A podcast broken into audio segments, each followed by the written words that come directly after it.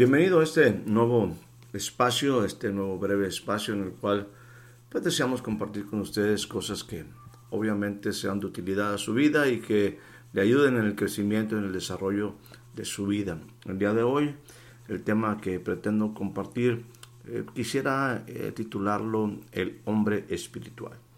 Como una forma de, introducción, quisiera leerle una porción de mi libro preferido, que es, eh, se encuentra en la carta del apóstol Pablo a los Corintios, primera carta del apóstol Pablo a los Corintios, capítulo número 2, y dice lo siguiente a partir del versículo número 12. Y nosotros no hemos recibido el espíritu del mundo, sino el espíritu que proviene de Dios, para que sepamos, recalco, para que sepamos lo que Dios nos ha concedido.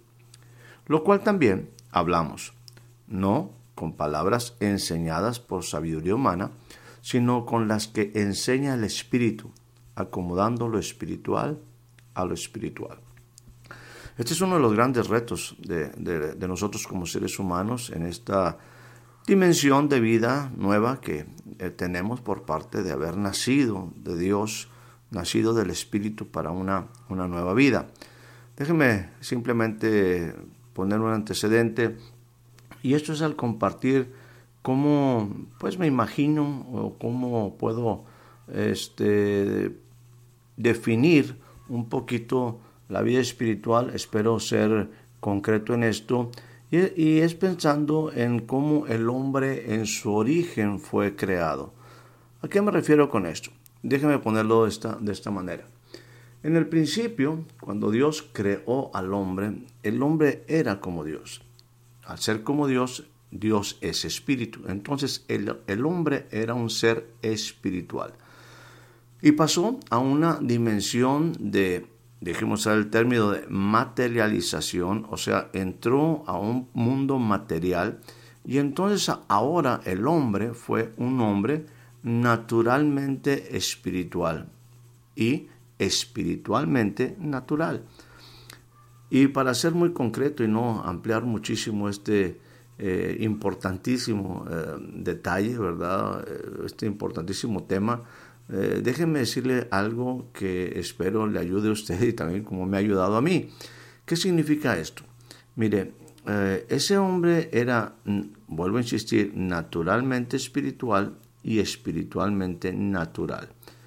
En este sentido, quiero remarcar que entendamos que ese hombre no necesitaba una Biblia para ser espiritual. No era un hombre que había un grupo de alabanza para ser espiritual.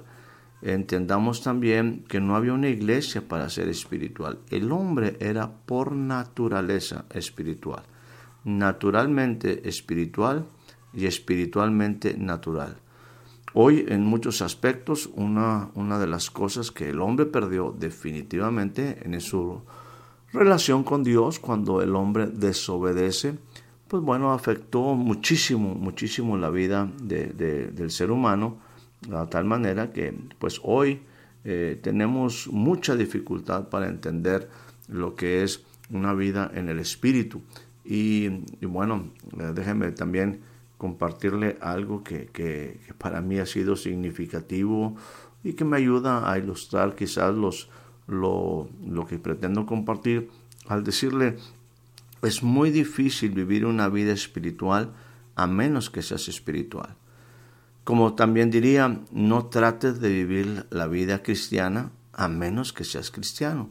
O sea, porque no son métodos, porque no son solamente formas, porque no son tradiciones, porque no son costumbres. Esta es una vida, una vida en el espíritu, ¿verdad?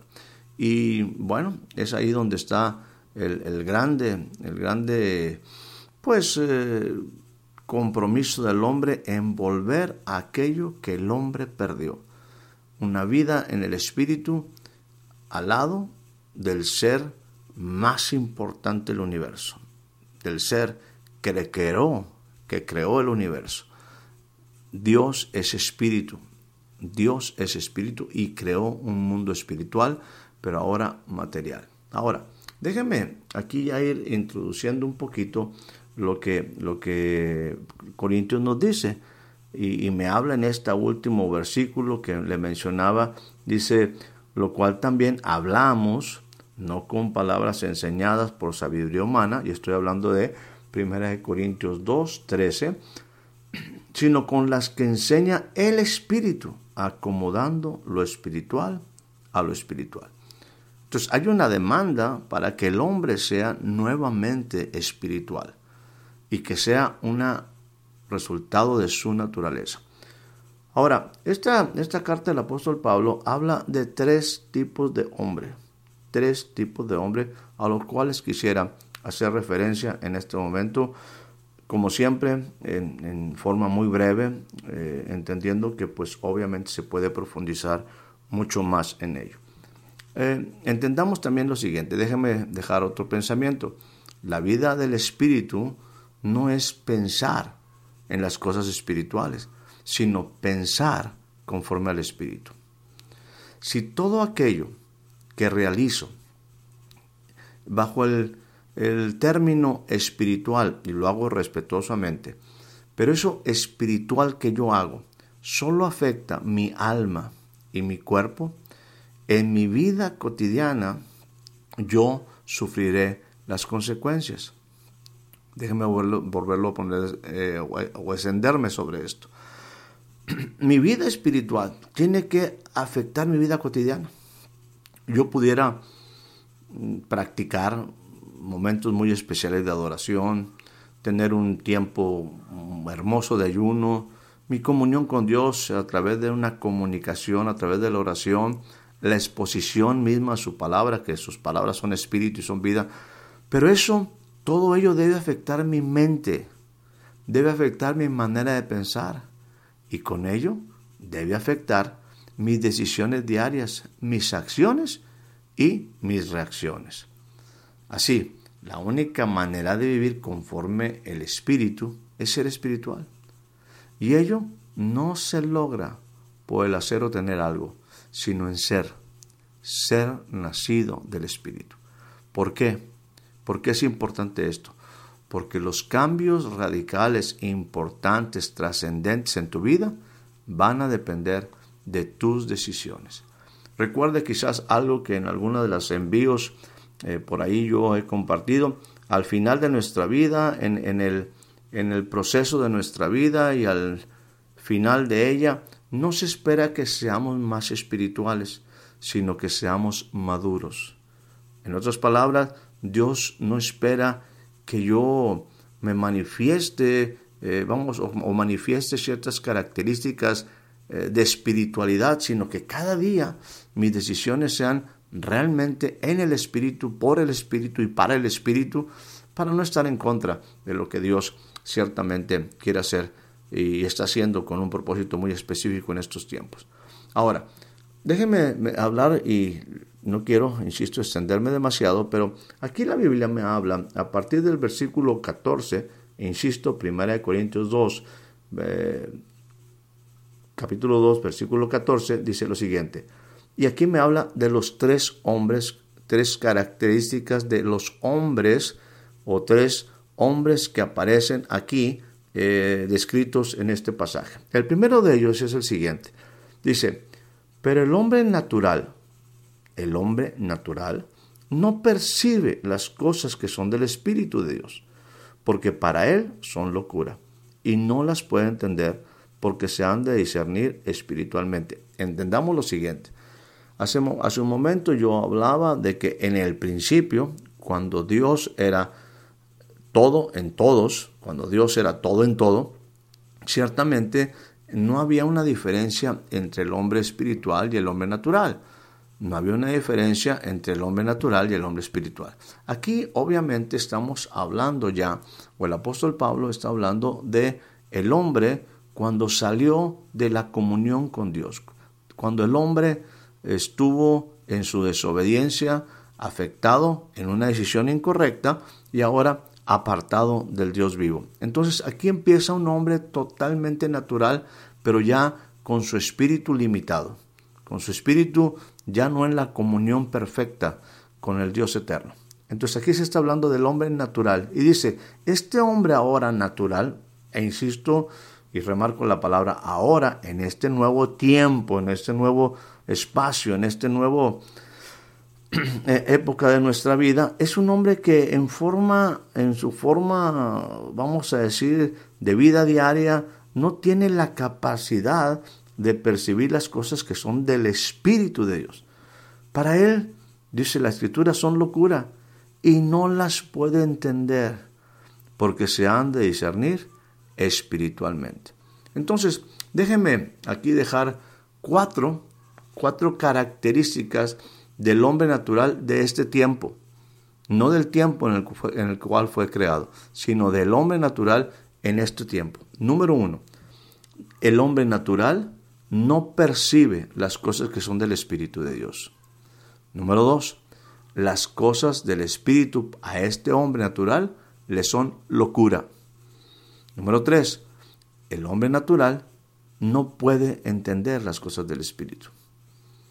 Número cuatro, no tiene una, un discernimiento espiritual. Sus decisiones son totalmente naturales y el Espíritu está ausente. Vuelvo a mencionar esto, eh, o vuelvo a, a mencionar estas cuatro características del hombre natural. Número uno, no percibe las cosas que son del Espíritu de Dios. Número dos, las cosas del Espíritu le son locura. Número tres, no las puede entender. Y número cuatro, en sus decisiones no tiene un discernimiento espiritual. Esto es sumamente clave entenderlo, porque discernimiento espiritual implica tener la capacidad de evaluar de evaluar las condiciones, las circunstancias, los momentos, los propósitos, los motivos, todo aquello que está relacionado con Dios para decisiones importantes. El hombre natural no tiene esta capacidad de discernir, de tomar decisiones en el sentido a favor del Espíritu, a favor de las cosas importantes y trascendentes en su vida. La misma escritura nos sigue diciendo lo siguiente, nos habla del segundo hombre, me habla del segundo hombre. Y aquí, para ello, quiero irme al capítulo número 3 del mismo, de la misma carta del apóstol Pablo a los Corintios, y dice lo siguiente, de manera que yo, hermanos, y estoy hablando ahora del capítulo número 3, versículo 1, dice, de manera que yo, y mire lo que dice aquí, hermanos, no pude hablarles como espirituales, sino como a carnales. El segundo hombre que aparece en esta exposición, en esta carta del apóstol Pablo, es el hombre denominado carnal. Basado en esta escritura, nuevamente le doy cuatro características del hombre carnal.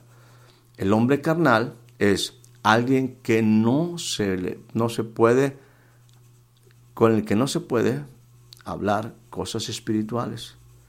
El hombre carnal es alguien con el que no se pueden hablar cosas espirituales.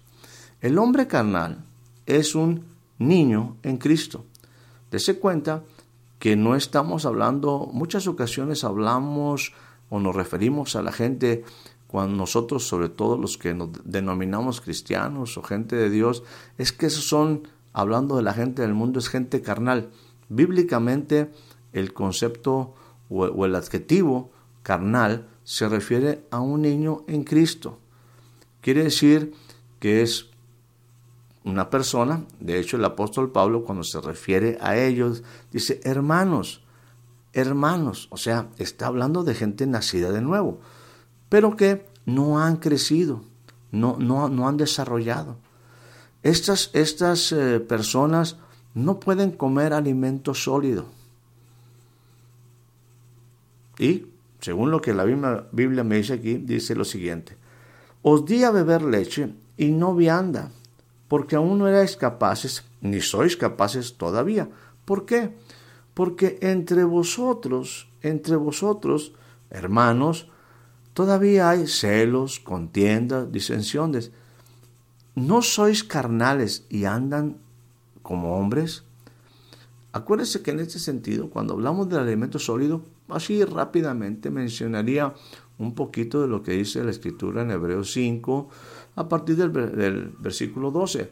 Dice, debiendo de ser ya maestros, aquí hago un desvío, dice, después de tanto tiempo. Cuando una persona eh, se ha, ha nacido de nuevo y su espíritu es vivificado, regenerado, es una persona que es, como dice aquí el apóstol Pablo, es una persona carnal, es un niño, porque todavía sus diferentes decisiones, acciones están, pues, eh, vamos a decir, regidas por su carne, por sus emociones, por sus sentimientos, y por eso habla aquí hasta de pleitos, de disensiones, de herejías, eh, y dice, bueno, eh, pareciera como que, que esta situación no habla de un cambio, pero la verdad es que es una, un punto aquí, y vuelvo a remarcar lo que dice Hebreos 5, 12, para que en un momento eh, me pueda, pueda soportar lo que le estoy diciendo. Eh, o sustentar lo que le estoy diciendo, debiendo de ser ya. Dice, por causa, después de tanto tiempo, el tiempo te debe de llevar a la madurez. Insisto, no a que seas más espiritual, sino que lo espiritual lo, eh, vamos a decir, lo manifiestes en tus decisiones, lo manifiestes en tus acciones, y es causa del tiempo. ¿Por qué? Dice, el alimento sólido, hace un instante veíamos que Precisamente el, hombre carnal no puede comer alimento sólido. El alimento sólido es para aquellos que han alcanzado madurez, para los que por el uso tienen los sentidos ejercitados en el discernimiento del bien y del mal. Este concepto de discernimiento también lo vimos en el hombre natural. El hombre natural no tiene discernimiento espiritual. La madurez entonces son, eh, es un proceso producto del tiempo, producto de un desarrollo continuo. Al principio seguiremos con las mismas acciones o las mismas reacciones en nuestras relaciones, bajo el ejemplo que el, apóstol Pablo utiliza, pues porque tenemos disensiones, hay celos, hay contienda, y eso es parte de algo que todavía tenemos que aprender. Pero entre tanto vamos siendo alimentados, entre tanto vamos creciendo, el alimento sólido produce madurez y también nos lleva a que cuando usamos nuestros sentidos, nuestros sentidos espirituales, espirituales por encima de nuestras emociones, por encima de nuestros sentimientos, tienen la capacidad de, estar, eh, pues pueden discernir el bien del mal. Cosa sumamente importante. El hombre carnal entonces, permítame nuevamente repetir las cuatro características que esta, esta porción de, del capítulo 3 me habla del hombre carnal, entonces lo concretamos en los cuatro eh, puntos que hace un momento le, le mencionaba y lo repito con gusto. Es alguien que con el, con el que no se puede hablar cosas espirituales. ¿Por qué? Porque es un niño en Cristo. Número tres, no puede comer alimento sólido. Y número cuatro, andan como hombres en pleitos, celos y divisiones. Para ver el tercer hombre, nuevamente me voy ahora al capítulo número dos de la misma carta del apóstol Pablo a los Corintios, de la primera carta del apóstol Pablo a los Corintios. Dice, en cambio, en el versículo 15, el espiritual juzga todas las cosas, pero él no es juzgado, no es juzgado por nadie. Así, para poder identificar o también establecer las cuatro características del hombre espiritual, vuelvo a la primera cita que mencionaba a usted. Dice en el versículo 12 del capítulo 2 de 1 de Corintios. Y nosotros, nosotros, me gustaría que dijera conmigo nosotros, nosotros no, no hemos recibido el Espíritu del mundo, sino el Espíritu que proviene de Dios. Y aquí viene la primera característica, para que sepamos lo que Dios nos ha concedido. Esto implica que haya una revelación, una iluminación de nuestro entendimiento. El Espíritu de Dios, entonces, en nosotros, lleva a crear, a recrear el nuevo hombre, el hombre espiritual en nosotros. Y esto es a través de revelación, iluminación, entendimiento de la palabra. Ahora, esta persona que tiene revelación, que la palabra se ha incorporado a él, es una persona que ha empezado a desarrollar madurez, debe de manifestarlo en su manera de hablar. Por eso dice la palabra en el versículo 13 del mismo capítulo 2, lo cual también hablamos, lo cual también hablamos, no con palabras enseñadas por sabiduría humana, sino con las que enseña el Espíritu, acomodando lo espiritual a lo espiritual. Entonces, tratando de ir eh, buscando concretar estos pensamientos, el hombre espiritual, número uno, es alguien que tiene revelación, iluminación, es alguien que tiene nueva información, conocimiento. Por causa, por causa de que ese, esa revelación está en su vida, es una persona que ahora tiene una potencial de hablar conforme lo revelado, conforme lo revelado no con palabras de sabiduría humana. O sea, olvídese si nos, eh, nos metemos en una profundidad aquí de sabiduría humana. Simplemente ahora hasta nuestro hablar se, es diferente por causa de un nuevo conocimiento. La revelación, la revelación, la iluminación, el despertar de la palabra en nuestro espíritu nos lleva a nueva información que produce nuevo conocimiento. Y ese nuevo conocimiento nos lleva a una manera diferente de hablar, acomodando lo espiritual a lo espiritual. Y para cerrar este punto del hombre espiritual, vuelvo al versículo número 15. Dice, en cambio el espiritual juzga todas las cosas, pero Él no es juzgado de nadie. Ahora, resumiendo y para ser eh, acorde con las cuatro características que damos para el hombre natural, para el hombre carnal, le dejo cuatro características eh, que, puedo yo aquí establecer al decir al hablar del hombre espiritual. Número uno es alguien que tiene revelación que ha recibido la iluminación de la palabra, que para él la palabra es espíritu. Él, para como punto número dos, conforme lo revelado, conforme lo revelado, él adquiere nuevo conocimiento. Lo revelado es nueva información, es conocimiento. Es para que sepa, conforme ese nuevo conocimiento que es producto de una revelación, Él habla conforme, de acuerdo a, según lo revelado. Y finalmente, bajo estas tres cosas de revelación, conocimiento y habla, Él juzga todas las cosas con discernimiento, con discernimiento.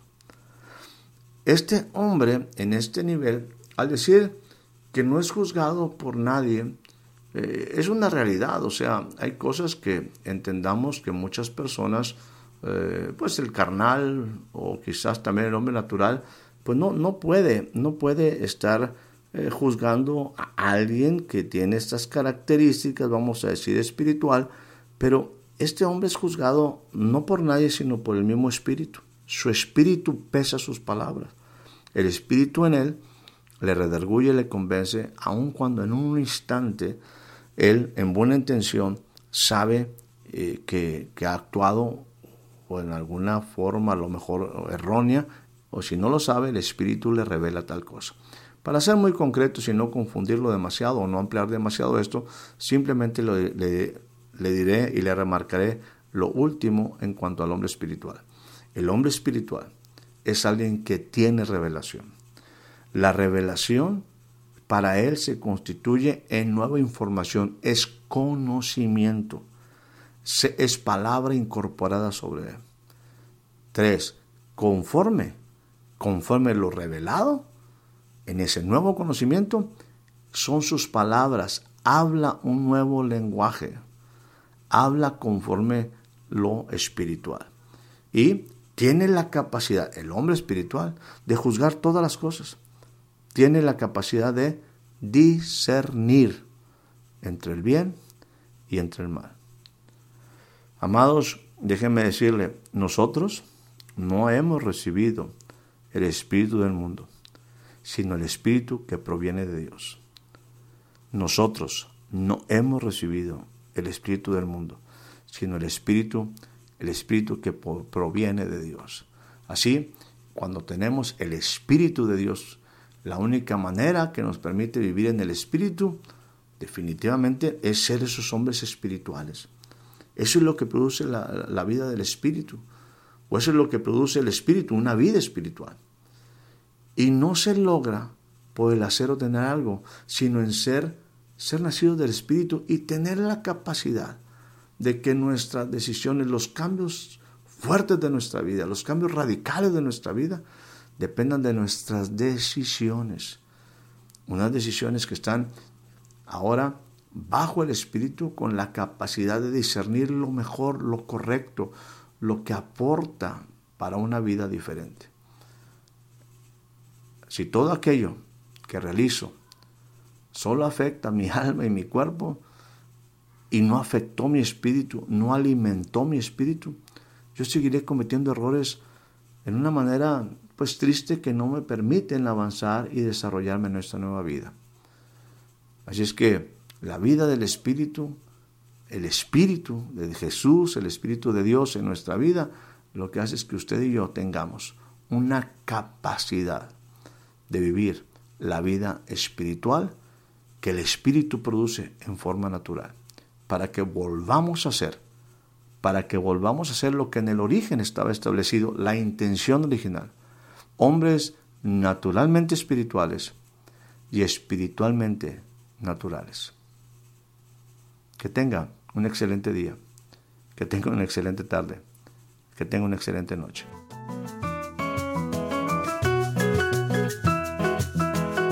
Muchas gracias por ser parte de este breve espacio. Hasta la próxima.